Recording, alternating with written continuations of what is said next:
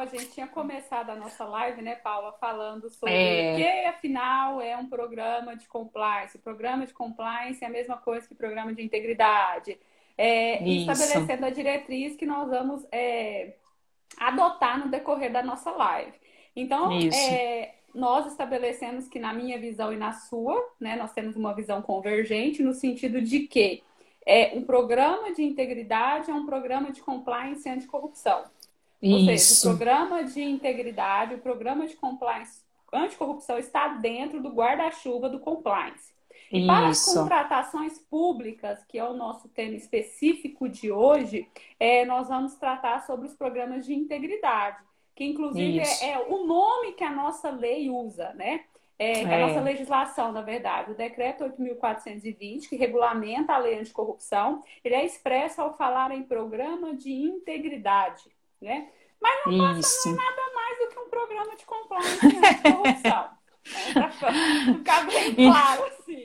Inclusive, há, né, há discussão sobre isso, integridade, compliance, o que, que deveria ser, que, que integridade não engloba tudo. Não, é uma discussão, né? Tudo é uma discussão. Então, assim, enfim, essa é a nossa diretriz, né? Que a gente vai estabelecer é. aqui, porque igual você falou, a doutrina diverge, um entende de uma forma, o outro entende de outra, e como nossas opiniões isso. são convergentes, a gente já deixa pré-estabelecido essa questão. Né? Isso. É, agora, com relação à questão das contratações públicas em si, o que, que eu acho também interessante a gente já de antemão deixar claro para as pessoas que estão nos assistindo. Você que acompanha uhum. os noticiários e que minimamente aí conseguiu é, ver os desdobramentos de operações como Mensalão e Lava Jato, conseguiu identificar que, via de regra, né, é, os, os, problemas relativos à corrupção, os problemas relativos ao desvio de recursos públicos, uma má aplicação desses recursos, eles advêm desses processos de contratação, né? Seja por procedimento licitatório, seja por dispensa de licitação, seja por inexigibilidade de licitação, ou até mesmo por meio de transferências voluntárias. O que são essas transferências voluntárias, transferências discricionárias? São transferências que são feitas por meio de ajustes, né? Entre os órgãos da administração pública ou entre algum órgão da administração pública e um ente, uma pessoa jurídica de direito privado, por exemplo, organizações sociais, ou CIPs, enfim. Então, a gente também encontra, infelizmente, desvios e um grande cenário de corrupção nesses instrumentos, né? Então, a, daí a gente já enxerga essa necessidade, já vislumbrou essa necessidade de normatizar esses programas de integridade, de trazer isso para o ambiente né, de licitações, para o ambiente de contratações públicas. Quando a gente isso. pega lá a legislação anticorrupção, mesmo a nossa lei especificamente, a Lei 2.846, lá no artigo 5 ela coloca quais são os atos lesivos à administração pública, nacional e internacional.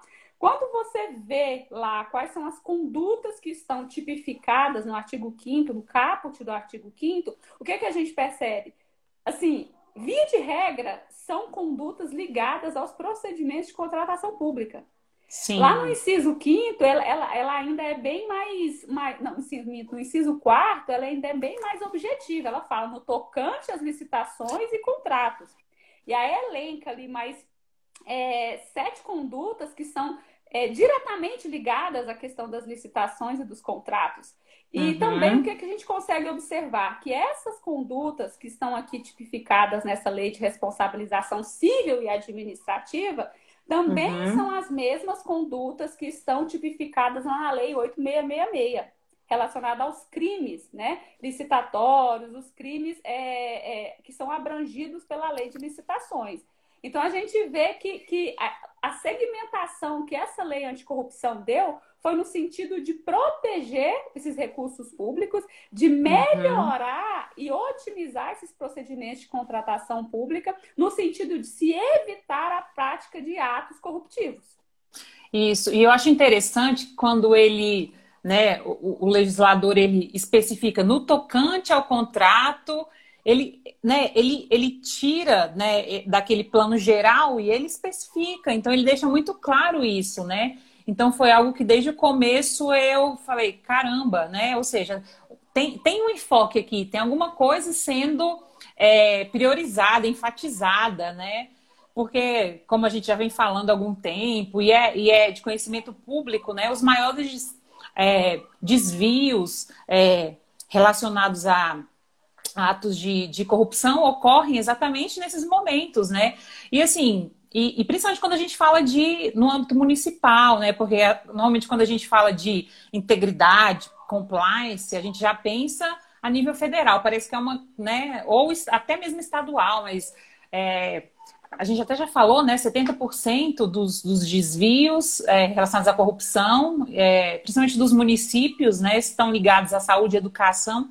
E é ali que eles acontecem exatamente, tanto é, em razão da, do descumprimento da legislação, quanto também da própria falta de recursos, né? Ali da, da administração municipal, né? Às vezes para monitorar, às vezes para poder acompanhar a execução do contrato, não é isso, Gabi?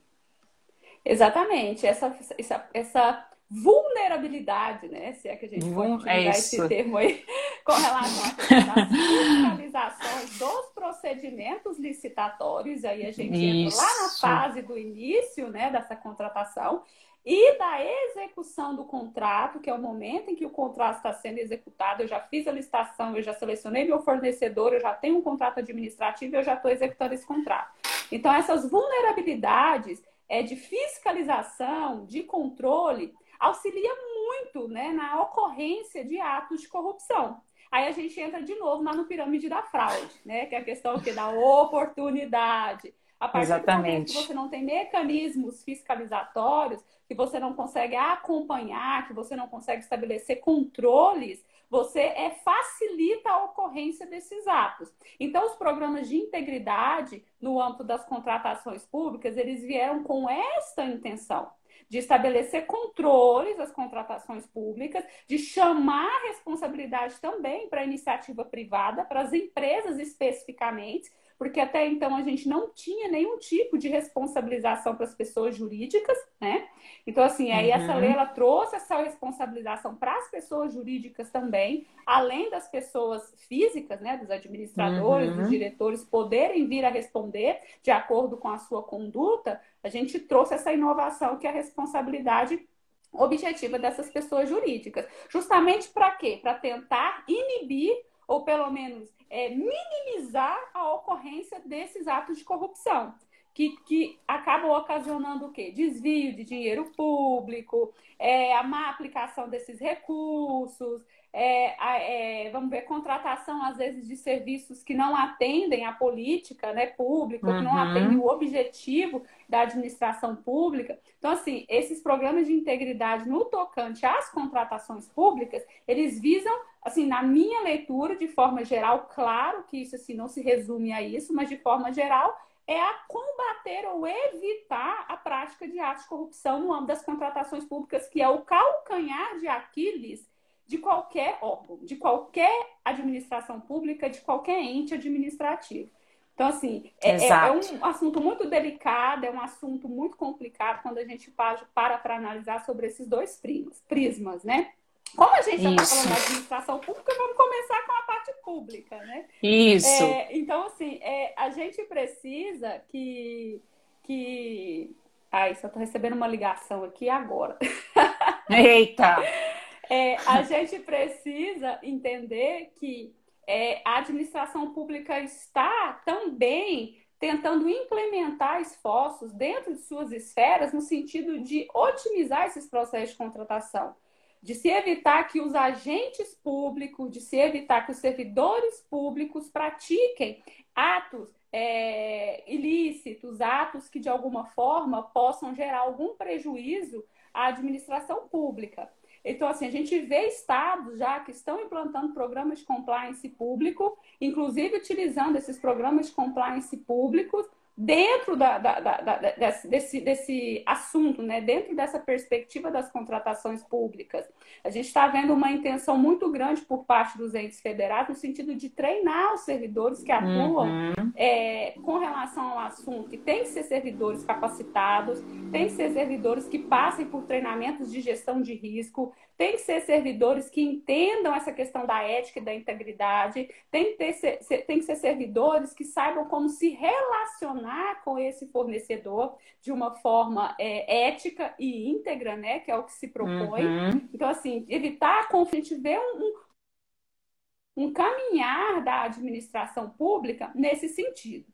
A Sim. crítica que eu faço com relação à questão especificamente das nossas legislações é porque, assim, é... não sei se todo mundo sabe, mas tem alguns estados que já as legislações estaduais estão exigindo a implantação de programas de integridade para fornecedores. Ou seja, o que, que isso quer dizer? Empresas que têm interesse em prestar serviço, em fornecer serviço, bens ou insumos para a administração pública, elas vão ter que obrigatoriamente implantar programas de integridade ou programas de compliance anticorrupção nos termos da legislação anticorrupção. Então, isso. assim, isso inclusive é um requisito de contratação, não é um requisito habilitatório, né? Até mesmo porque não pode ser um requisito habilitatório, por, sob pena de infringir o caráter competitivo da licitação, isonomia, enfim, uma série de coisas aí que a gente não vai entrar nesse mérito agora, né? É. E a crítica que eu faço com relação a essas legislação é a seguinte, as legislações é a seguinte. Inclusive, já só fazendo um adendo aqui, já que eu estou falando disso, nós estamos com um projeto de lei em andamento né, no Congresso Nacional, que é, visa reformular e alterar a Lei Geral de Licitações, que é a 8666-93. E é nesse, nesse novo projeto, nesse anteprojeto de lei, já está vindo no artigo 24, parágrafo 4, salvo engano, também essa previsão de possibilidade de exigência de programas de integridade. Aí já não seria mais uma legislação estadual, a gente teria uma legislação federal nível nacional, exigindo isso das empresas que querem contratar com a administração pública. E voltando no isso. que eu estava dizendo com relação à minha crítica, qual é a crítica que eu faço? É, normalmente essas legislações, inclusive a nossa federal que está em tramitação, ela prevê essa obrigatoriedade, mas não estabelece requisitos objetivos de avaliação desse programa de integridade. O qual, qual que é a, a, a prática que tem sido feita? Esse fornecedor faz uma declaração, né, junta lá no, no, na documentação dele, quando ele vai contratar, e informa que ele vai implantar o compliance. Ou no contrato administrativo também tem a cláusula prevendo a obrigatoriedade de se implantar, ele assina o contrato lá garantindo que ele vai implantar e pronto. Como que a gente vai garantir a efetividade desse programa de integridade se não há, objeti não há requisitos objetivos para serem avaliados? Então, eu acho que a gente precisa aprimorar a nossa legislação, a gente precisa de normativas que tragam esses requisitos objetivos, quiçá uma certificação, né, que eu acho que daria muito mais segurança, daria muito mais efetividade, a gente evitaria fadiga entre os próprios licitantes. Porque se eu sou um licitante e aquela pessoa foi contratada e se eu encontro um problema naquele programa de integridade, se eu não tenho requisitos objetivos estabelecidos, isso pode virar uma discussão, isso pode atrasar a execução do contrato, isso pode gerar um monte de problemas. Eu acho que, que é isso que a gente tem que evitar dentro da administração pública, né? Porque é para a gente ter concretizadas essas políticas públicas, a gente precisa que o processo de contratação seja célere e, infelizmente, hoje é, em alguns casos a gente vê que eles demoram demais, de forma injustificada, é desgastante para o licitante, para o fornecedor, para a administração pública. Então a gente precisa ter mais é, objetividade nesses processos e nesses requisitos. Então eu acho que a lei precisa ser trabalhada, ela precisa ser aprimorada com relação a esse ponto. E uma outra crítica que eu faço, não sei se a Paula vai concordar comigo, mas quando você coloca esse requisito como é, de contratação, ou seja, vai estar lá no contrato prevendo que daqui seis meses a empresa tem que ter esse programa de integridade lá implantado dentro da empresa. Quem que vai ficar responsável por averiguar se esse programa de compliance foi implantado e se esse programa de compliance é efetivo? Hoje, quem está sendo responsável por avaliar isso, sabe quem é? Gestor do contrato.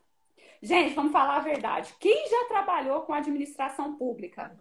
Eu, vamos, vamos eu, é, então, assim, isso, isso, me deixou assim, de cabelo em pé. Falar bem a verdade para você. Porque é. a gente vê que o gestor de contrato, ele não, muitas vezes, ele não tem capacitação nem para o objeto do contrato. É pega um servidor que não tem qualificação nenhuma, que ele nem sabe daquele objeto, ele está ali é, é, acompanhando, tá acompanhando, fiscalizando, gerindo aquele contrato, mas ele não tem conhecimento técnico do objeto ele vai ter conhecimento técnico, vai ter que ter conhecimento técnico para avaliar um programa de integridade que requer auditoria, requer finalização, requer análise de documentação. Então, assim, eu achei assim a legislação muito, muito falha nesse sentido, muito inócua nesse sentido, e eu acho que a gente precisa aprimorar para garantir a efetividade dos programas de integridade, para que a gente consiga alcançar o objetivo da norma, que é o quê?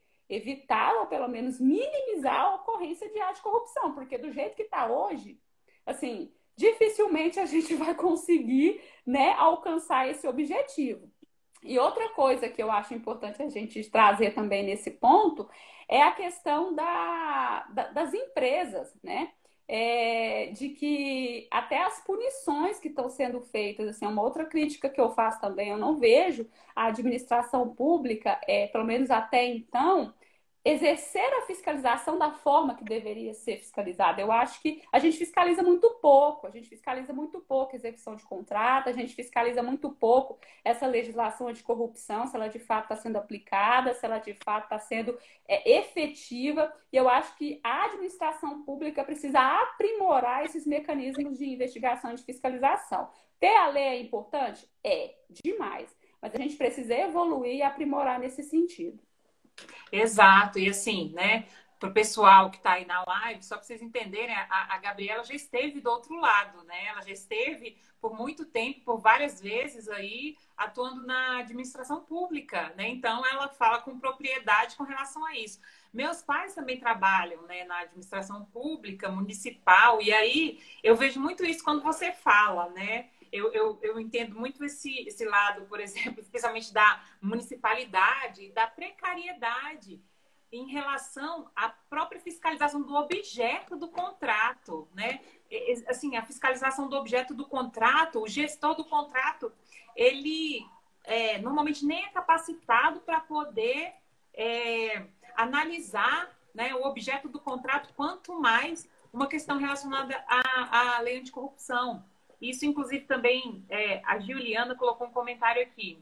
A maioria das capitais e demais municípios nem sequer tem legislação sobre a necessidade de compliance e integridade, infelizmente. Isso é uma realidade mesmo, né? Uma realidade. Então, a maioria das, dos municípios, dos estados, né, eles não têm uma, uma uma legislação no que diz é, em relação à aplicabilidade disso e, e tanto também né, do, do, compliance público. Aqui em Goiás nós temos né, um programa de compliance público, é, mas quando a gente fala especificamente de, de licitações e contratos, quando a gente fala do, do ente público e privado, a gente precisa caminhar muito ainda, né, inclusive aqui no Estado.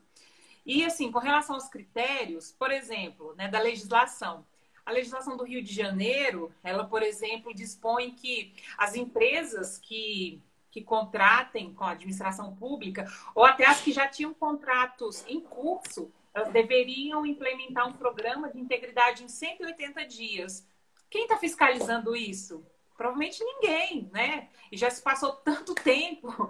Eu não lembro se a legislação do Distrito Federal dispõe alguma coisa, mas o Rio de Janeiro eu lembro, né? Era 180 dias né? Provavelmente expõe também. Então, assim, quem é que está fiscalizando? Uhum. Do estado de Goiás também, todas as três né? são, são na mesmo, no mesmo sentido. Mesmo sentido, né? Então, assim, quem é que está fiscalizando? E você também falou é, algo sobre é, o próprio gestor do contrato ser responsável por fiscalizar né, o cumprimento ou a implementação do programa de integridade por parte do fornecedor. E ele, né, como já foi falado, ele muitas vezes nem tem é, a, a, expertise, não, não tem aquela capacidade de avaliar o, o, próprio cumprimento do objeto daquele contrato, quanto mais de avaliar se os critérios relacionados a, a, ao cumprimento, à implementação do programa de integridade estão satisfatórios também, porque não é só aquela questão de implementar só para cumprir né, um requisito contratual. Não é isso. É para ver se ele realmente está sendo efetivo. E como que ele vai fazer isso?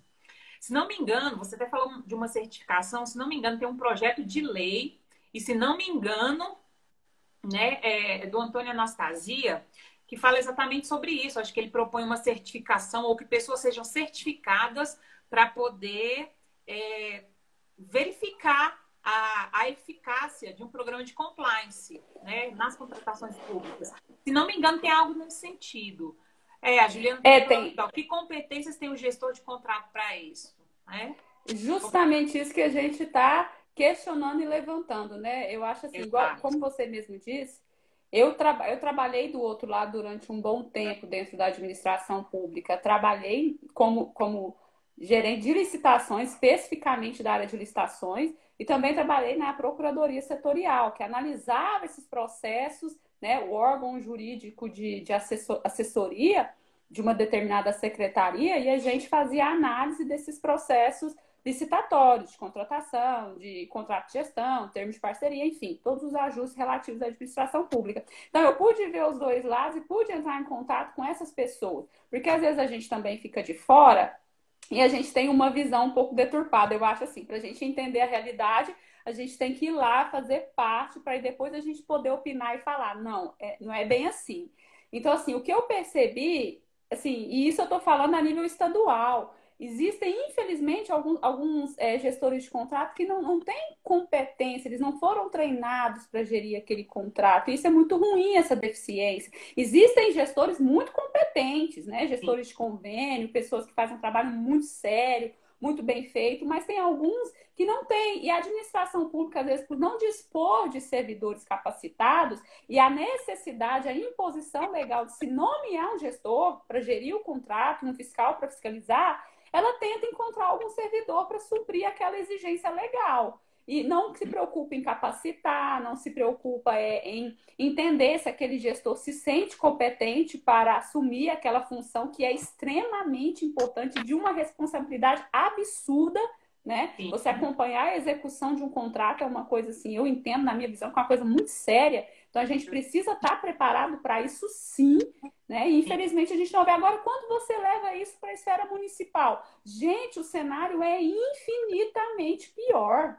Exato. É infinitamente. E aí você ainda quer colocar nas costas do gestor essa avaliação desse programa de integridade, que é uma coisa extremamente complexa. A gente que estuda isso, Paula, né, que trabalha com isso, que, que, que, se informa, a gente já vê o quão complexo é esses programas, e você ainda colocar mais essa atribuição, para mim é uma, é uma, norma que não está tendo a efetividade que ela deveria alcançar. Acho que é extremamente importante, a gente precisa de programas de compliance efetivos, robustos, e a gente precisa que a administração pública disponha de mecanismos para se aferir essa efetividade. Infelizmente, Isso. hoje a legislação que nós temos não traz esse respaldo. E aí a gente fica nessa, nessa, nessa situação, né? Um pouco é... complicada. E eu até vou um pouquinho antes, as próprias comissões de licitações, né? Das prefeituras, dos governos, elas, elas, né, assim, às vezes o próprio edital sai com de, né, assim, de questões aí.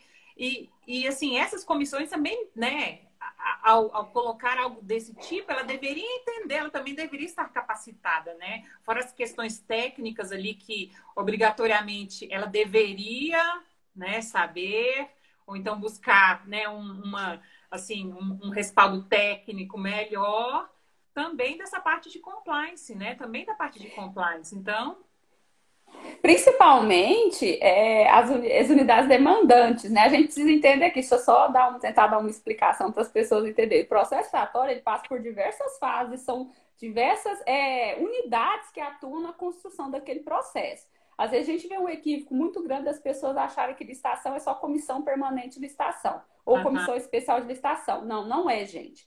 A gente tem a unidade demandante que vai iniciar, que vai startar aquele procedimento. A gente tem a participação da autoridade competente do órgão. A gente tem a participação da comissão de licitação. A gente tem a participação, se for um pregão, de um pregoeiro e da sua equipe. Depois que a gente constrói esse contrato, a gente tem a participação do gestor do contrato, que ele vai participar lá na gestão, na fiscalização. Então, assim, desde o início, de, do, do início da construção, desse processo de aquisição, até o fim desse contrato, então passa por diversos servidores, são diversas áreas que participam desse processo.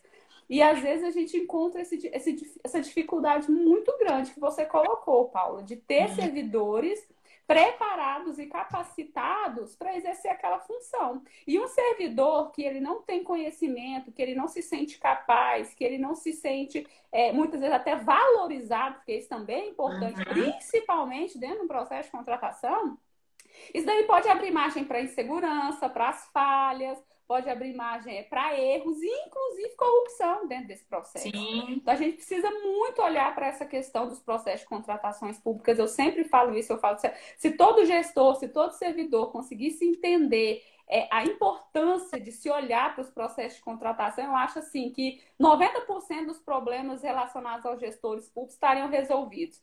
Porque é via de regra dá problema em licitação, dá problema em execução de contrato, dá problema Exato. em edital de licitação. Então, assim, é, até, até quando a gente repassa, até no caso das transferências voluntárias, quando você firma um convênio, você firma um convênio com determinado objeto. E aquele ente conveniente que está recebendo do concedente, ele vai ter que licitar. Então, até nessa, nessa questão das transferências voluntárias, a gente tem a figura do processo de licitação. A gente tem a figura do processo de contratação. E a gente precisa olhar para isso, porque aí é dinheiro público que poderia estar sendo destinado para atividades precípuas né, para a implantação de políticas públicas que são extremamente necessárias, que estão indo para o ralo, que estão sendo desviadas, que estão indo parar no bolso de, de, de agentes públicos. Uhum. Então, assim, a gente precisa entender isso, a gente precisa entender como funciona. E quando eu digo a gente, eu digo a população de forma geral, porque esse controle social é muito importante. Exato. Um outro ponto que eu trago, a necessidade da gente ter um portal único com essas contratações. Para que esse tanto site você não consegue ver, você não consegue achar, até para os órgãos que fazem controle, né, extrajudicial, uhum. é, controle externo, controle interno, fica muito difícil uhum. você conseguir encontrar essas informações, a gente precisa unificar. É tudo contratação pública, não importa se é do Estado, se é do município, se é da União, se é do, isso, isso, isso, não faz sentido. A gente precisa ter um portal único para dar mais transparência para isso e para a população também poder exercer esse controle social. Inclusive, né, eu tenho uma questão, né, que você falou aí agora sobre a questão da, do, do próprio controle social, né, até mesmo é, para a própria iniciativa privada ou então para o próprio cidadão, né? Fiscalizar ali aquele controle, aquela licitação, cumprimento, valores, etc. Certa vez eu estava investigando, né, uma, alguns processos de licitação onde eu recebi denúncias, né, de, de corrupção por parte é, tá, né, que estava acontecendo entre o ente público e privado. Então, assim, foi uma maior dificuldade, porque era de outro estado é, era, era a nível estadual, mas mesmo assim era muito difícil, sabe? Pesquisar número de, de pregão, ver, olhar documento, baixar documento. Assim, uma dificuldade grande. Que às Absurda, vezes, né? Absurda, que às vezes, assim, é, sabe, algo que poderia ser tão mais prático, né? É, demora, assim, demorou muito tempo, né, para eu conseguir as informações que eu precisava. Até porque, assim, foram pregões de vários anos, então eu queria comparar o preço, queria comparar as ofertas ali. E, assim, foi muito difícil eu poder conseguir essa informação no site, né, no site do, do governo estadual. E, e, assim, outra questão também, é, em relação a isso, uma das, das maiores é, causas né, de corrupção, um dos maiores. Uma das coisas que mais favorece a corrupção é exatamente essa, é, essa burocracia, essa falta de transparência e essa falta de, de unificação de dados, né? A transparência internacional, inclusive, ela sempre fala sobre isso, das questões relacionadas à transparência, das questões Sim. relacionadas né, a, a, a, essa própria burocracia, né, que facilita os, os atos de corrupção, porque quanto mais burocrático, mais difícil para a população, né, ou para para quem quiser ali olhar, verificar as contas, verificar os processos de, de licitação, os contratos, mais, é, mais fácil né, eu ter corrupção naquilo ali. Porque quanto mais difícil é para alguém identificar, para alguém conseguir avaliar, mais difícil é, mais fácil é, né, é, a gente ter um, algum ato de corrupção nesse, nesse meio aí. É a oportunidade, né? Quando a oportunidade existe, infelizmente, você já tem uma pessoa com uma tendência a praticar algum ato de corrupção, com alguma conduta já não muito ética, não muito íntegra, por questão de caráter mesmo, de formação de personalidade, isso aí você facilita demais essa, essa, essa, atuação, essa, essa, infelizmente, essas práticas, né? Exato. E é, só, agora vamos é, falar sobre os lados positivos, porque a gente está falando né, aqui as nossas críticas, as nossas é, ponderações que a gente acha que precisa melhorar, mas eu dei uma pesquisada sobre o que, que é, os órgãos estão fazendo para tentar aprimorar. Então, assim, a gente vê que a CGU, né, os órgãos de controle, tribunais de contas, inclusive o Tribunal de Contas do Estado de Goiás também já faz uso de sistema de inteligência artificial para monitorar os editais de licitação.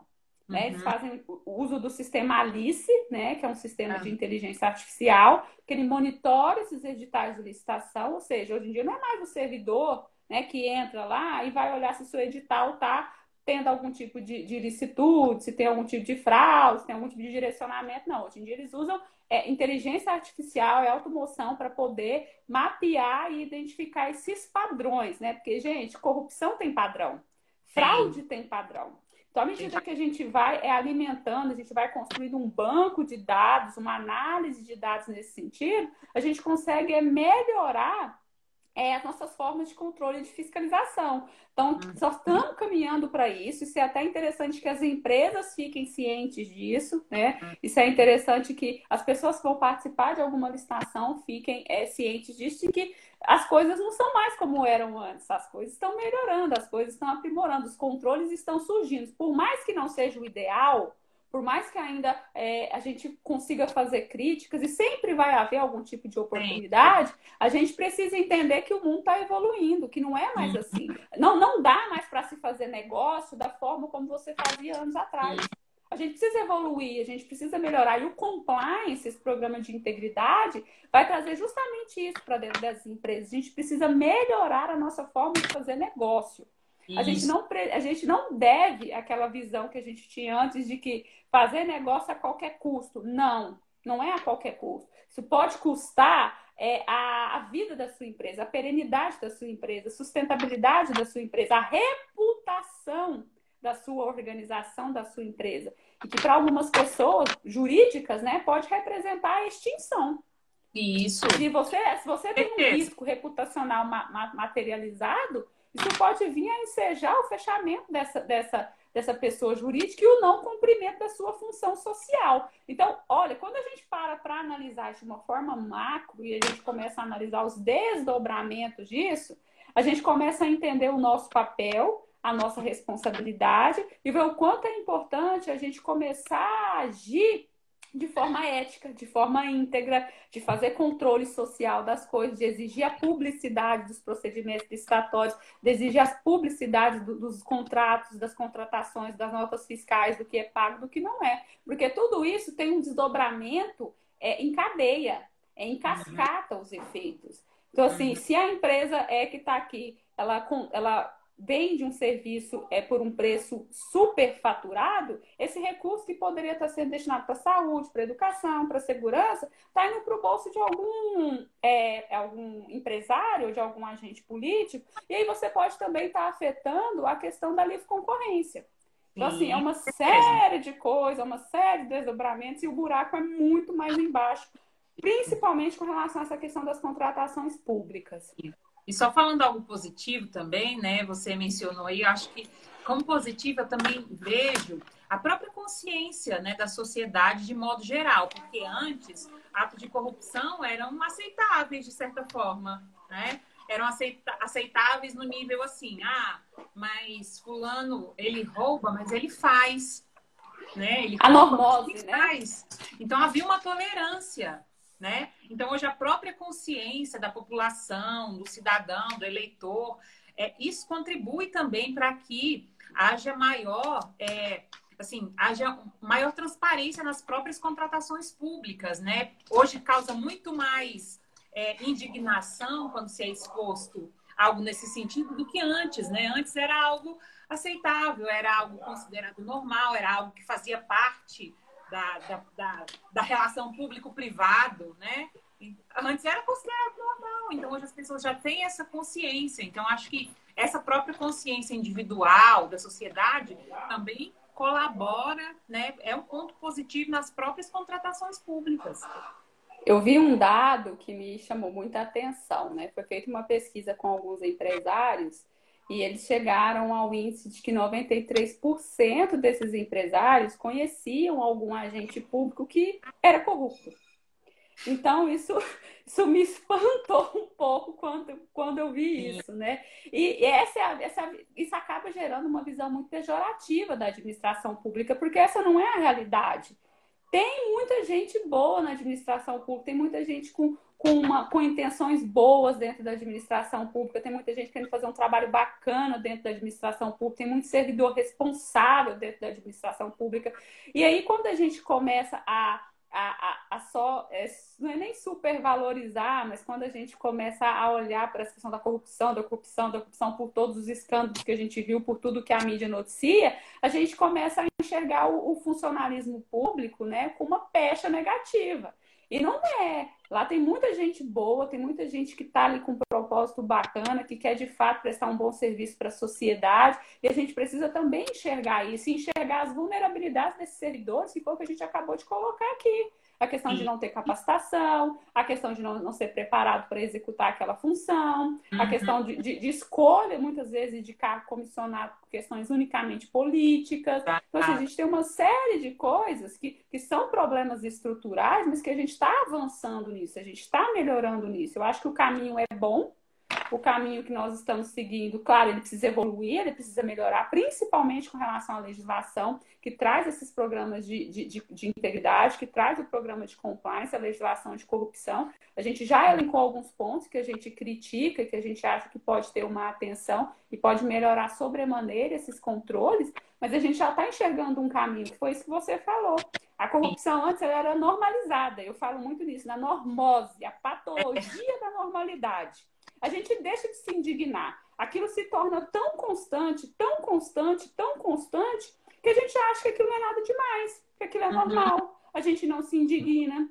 A gente, ah, não, todo, todo político rouba, ah, não, todo servidor público pede uma caixinha. Ah, não, mas é, é o jeitinho brasileiro, essa cultura Exato. que a gente tem de conseguir as coisas de um jeitinho. E eu acho que, que de pouco em pouco a gente vai conseguir construir isso. E, na verdade, é uma mudança cultural mesmo que a gente precisa. Exato. É uma mudança de mentalidade de fornecedores, é uma mudança de, de mentalidade de gestão privada, é uma mudança de mentalidade de gestão pública, é uma mudança de mentalidade de pessoas, né? A gente uhum. é, é aquela questão do mindset, né? A gente precisa de, de alterar esse mindset, precisa que esse mindset ele, ele, seja de crescimento, que a gente consiga ter um mindset de ética e de integridade mesmo, assim, implantado é disseminado é, dentro da sociedade de forma geral, porque as empresas, a administração pública, ela é composta por pessoas. A administração Exato. pública por si só e uma empresa por si só não é corrupta. São as não. pessoas que estão ali dentro que são corruptíveis. Exato. Então, a gente precisa olhar para as pessoas.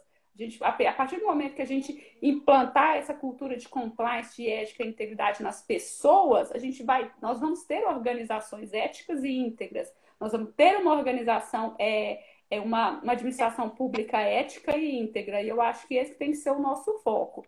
Né? Informar, conscientizar, educar as pessoas e nunca deixar que a gente aceite essas condutas como normais ou Exato. tolerar esse tipo de coisa.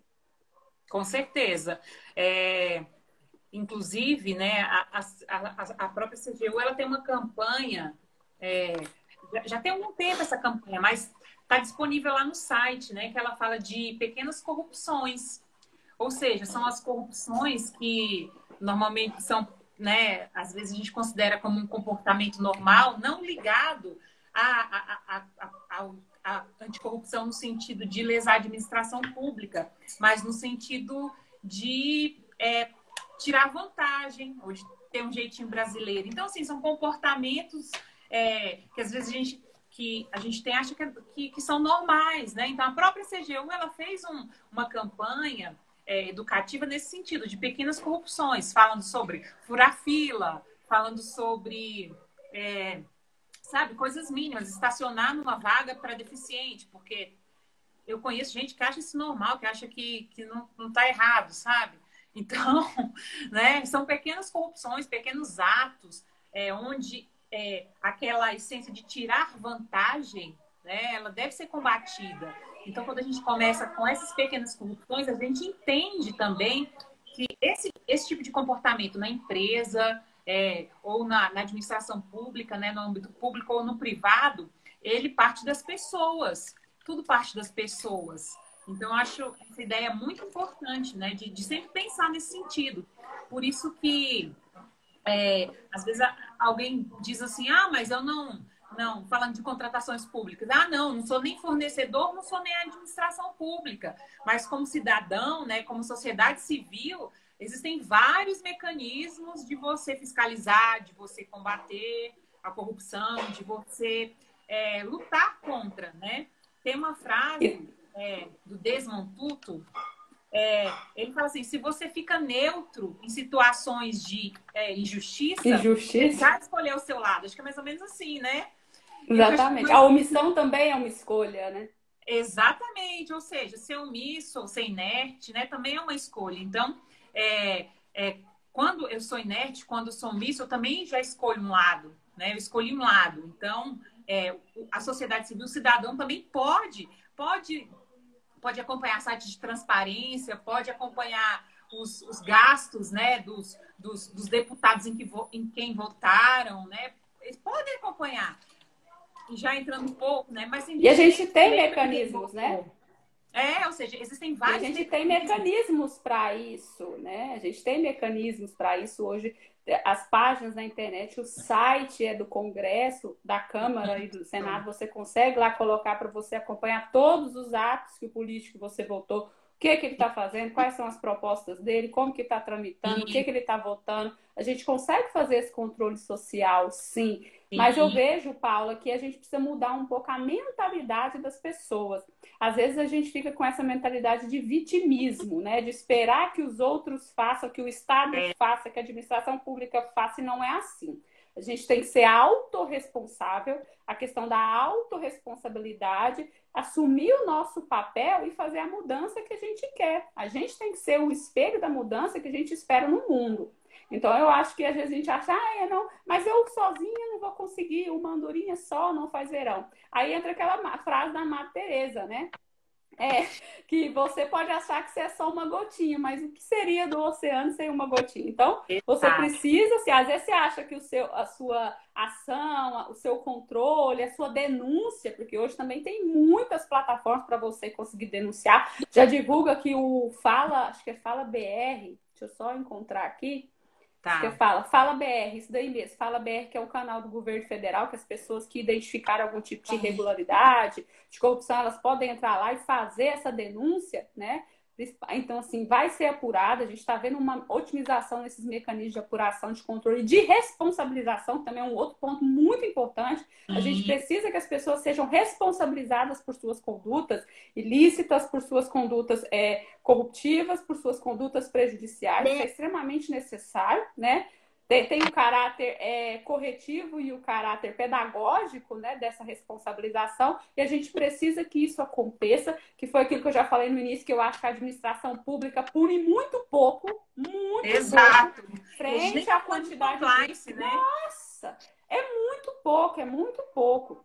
Então, assim, a gente precisa otimizar isso. E o compliance, ele tem essa, essa, essa função, né? Da gente estabelecer as normas, mas também punir.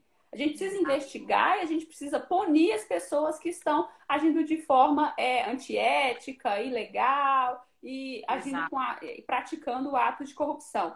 No que concerne as empresas privadas, aí a gente tem essa questão da implantação efetiva dos programas de integridade, né, Paula? E com relação às contratações públicas, é interessante que essas empresas estabeleçam políticas específicas com relação às contratações públicas. Porque, assim, é, se você pega uma empresa que, por exemplo, eu vi como outro estudo que eu vi, mas assim, já tem um tempo, eu não sei nem qual é a fonte, eu não gosto de citar estudo sem fonte, mas eu leio tanta coisa, mas tanta eu também. Coisa, eu me perco e eu não lembro. É, mas depois não sei quem falou, onde eu li, mas quem, né, também sou assim, não sei quem falou, mas eu li. É. Mas, mas eu li em algum lugar. É, e uma, uma pesquisa que foi feita que diz que as empresas que têm 20% do seu faturamento decorrente de é, fornecer bens, serviços ou insumos para a administração pública, e se elas têm isso é cortado, isso daí pode sofrer um impacto muito grande, inclusive gerar a extinção dessa pessoa jurídica. Então, assim, as, as empresas que fornecem serviços para a administração, para administração pública, elas precisam estar atentas à implantação desses mecanismos a implantação desses programas de integridade nos termos da legislação. E que Exato. esses programas sejam efetivos, sejam robustos. Não é programa cosmético, não é programa formal. A gente precisa que isso de fato esteja implementado. Por quê? Isso não é só para prevenir corrupção, não. Isso daí vai ajudar essas empresas no combate às fraudes internas, isso Exato. vai ajudar essas empresas na gestão da empresa. O compliance é uma ferramenta muito importante no processo de tomada de decisão. Ali você vai saber riscos, você vai saber os desdobramentos, saber o que, que pode gerar de impacto, qual a probabilidade de, de, de materializar aquele risco, o que, que vai acontecer se esse risco for materializado. E com base nisso tudo, isso vai orientar essa tomada de decisão dos administradores e dos gestores dessa pessoa jurídica. Isso, então a gente precisa muito ter isso. É, só, só falando, né, um exemplo, você falando que as empresas precisam ter um programa de compliance implementado, até para poder tratar dessas questões de licitações e contratos, né? Contando uma experiência aqui, uma vez eu recebi né, uma solicitação para eu avaliar um empenho que a área de licitações é, entendeu que fosse fraudulento. E assim, o empenho total. E assim, e nem foi direto do órgão, porque eles estavam utilizando um, um distribuidor, né? estavam utilizando um distribuidor que participou de licitação em nome deles. Então, ou seja, eu tinha o, o órgão, eu tinha o distribuidor e o fabricante. E aí, quando chegou no fabricante, ele suspeitou de determinado empenho. E era assim, um empenho muito, é, sabe, estava muito mal feito. E aí a gente foi questionar o, o distribuidor, Aí ele mandou uma carta falando assim: não, realmente, é porque eu estava precisando faturar. Ele ainda escreveu, né? Tudo isso. ele escreveu um texto enorme, assim. Ou seja, ele foi descredenciado, né? Mas se a empresa não tivesse essa preocupação, como que ia Não, foi uma coisa assim que eu, eu, fiquei, eu fiquei impressionada, né? Não, é porque a minha área de. Ele ainda teve a cara de pau de dizer que a área de TI dele fez mal feito né? No, ainda culpou a área de TI, que ela fez mal feito. E aí a gente entrou em contato com o órgão, ele não tinha emitido aquele empenho. Então, assim, se a empresa não tivesse uma política de compliance que, que dissesse que ela deveria receber o empenho, conferir e investigar caso ela tivesse dúvidas, ia passar, né? Ia passar batido. Então batido. foi uma coisa assim, eu falei, gente, não tem condições.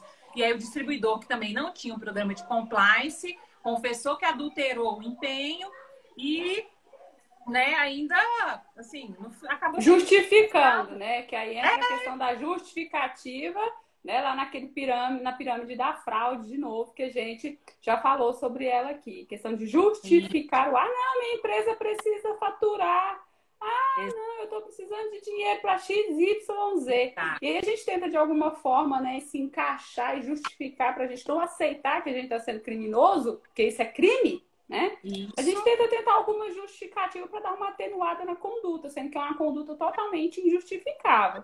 Então, aí a necessidade, a gente vê a necessidade, né? A gente, quando a gente vai ver esses, esses exemplos práticos, a gente percebe a, a, importância, os benefícios que um programa de integridade traz. Não é só para você cumprir uma exigência, porque a lei pede para você ter, para você poder fornecer para a administração pública. Não, ah. esse programa de compliance tem que ser efetivo, ele tem que ser robusto, porque ele vai ajudar na sua operação, ele vai ajudar na gestão do seu negócio, ele vai ajudar a evitar fraude interna, ele vai te ajudar é, a não ser responsabilizado no âmbito da legislação anticorrupção, é. que são legislações pesadas, né? São multas pesadas, são, são comprometer sobre maneira a, a, o funcionamento da sua empresa, inclusive podem ensejar a dissolução total da empresa, né, que é uma das penalidades que a gente tem lá judicial. Então, assim, é, é, é quando a gente começa para analisar isso, a gente consegue perceber que, cara, eu preciso de fato implantar um programa de compliance na minha empresa,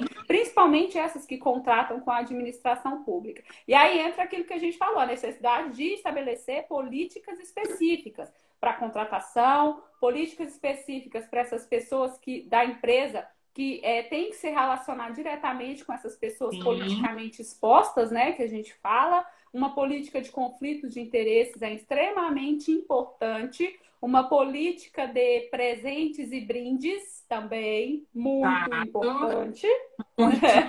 que a gente precisa ter isso estabelecido dentro do programa de compliance, comunicar isso e treinar e investigar se for preciso. Exato, exato. Muito importante. Gabi, você recebeu algumas perguntas aí. Eu não queria cortar, mas eu não sei quanto tempo nós temos. eu, eu acho que nosso live já está quase caindo. É, eu acho. É, o que, as perguntas que eu recebi foi se, se primeiro, se existe compliance para contratações públicas. Isso aqui a gente já respondeu no decorrer da nossa live, né? Existe sim, inclusive ele é importante. Algumas legislações estão trazendo a obrigatoriedade de se ter esse programa de integridade e de compliance, né? Então, isso aqui a gente já respondeu, já deixou claro. A questão da certificação, que aí eu vou deixar para a Paula responder essa. A certificação em compliance, Paula? Então, para empresas que participam de licitação, existem certificações, sim, né? Inclusive, existem ISOs, né, que tratam de, de é, gestão anti-suborno, da própria questão de programas de compliance. Só que ainda, assim, é, isso não está, sabe, assim, não está muito maduro, sabe? Então, as empresas não têm procurado muito, mas existe sim. E tem uma certificação, é, que inclusive eu acho que é a, a mais conhecida, né? É, é, é um tipo de certificação, sim, que é o selo Proética. É o selo Proética. Já falei sobre ele aí. É, exatamente. O selo Proética da Controladoria Geral da União. E é, eles agora né, estão analisando a cada dois anos. Antes era de forma anual. Então, as empresas podem se inscrever, é, as empresas querem ser certificadas pela CGU. Se não me engano, o Instituto Etos também agora está participando da certificação, se não me engano. Né? E, assim, é, é, essa é a certificação mais conhecida, né? Porque as ISOs, existe muita discussão em relação a elas, em relação a, a exatamente a eficácia né, dessas certificações. É, como está sendo a certificação? É somente ali um, um, checklist do que você tem, do que você faz, ou que forma isso é avaliado? Então, existem muitas discussões, muitas, né, muitos questionamentos relacionados a ela. Mas a certificação mais é, assim, conhecida e a mais almejada, né, é, é o selo Proética. A revista Exame também ela lançou agora, esse ano foi né, o, o pontapé, ela também iniciou uma, uma, uma certificação junto com a Fundação Dom Cabral e é, para poder certificar também empresas com boas práticas de compliance. Eles começaram a receber, eles, esse ano foi assim mais um teste, né? Eles receberam alguns, alguns enviaram para algumas empresas, receberam a, a, alguns retornos, mas esse foi o primeiro ano dessa certificação.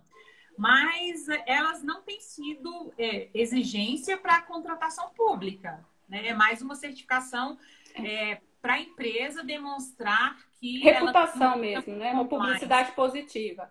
E isso também, publicidade positiva, né? Então, muitas empresas de vários ramos, elas são certificadas pelo seu programa de compliance e, e tanto o selo Proética quanto esse, esse, essa certificação da Fundação Dom Cabral e da, da revista Exame, elas seguem basicamente alguns critérios. O, o selo Proética, é, é, os dois seguem basicamente os mesmos critérios. Primeiro, se responde um questionário, e aí uhum. você obtém determinado número de pontuação, e aí se você, é, a partir do número de pontuação, você passa para uma próxima fase, onde eles pedem as evidências do que você está falando. Né? É, aí eles vão avaliar, vão pontuar, e se tiver dentro do, do, dos requisitos, aí eles vão avaliar como positivo, né? Seu programa Isso. de integridade de compliance. Isso. Eu acho que é de tudo que a gente precisava falar, né? Sim. Boa Também noite, pessoal. espero que tenham, vocês tenham gostado, tenham gerado aí, tenham atendido a expectativa e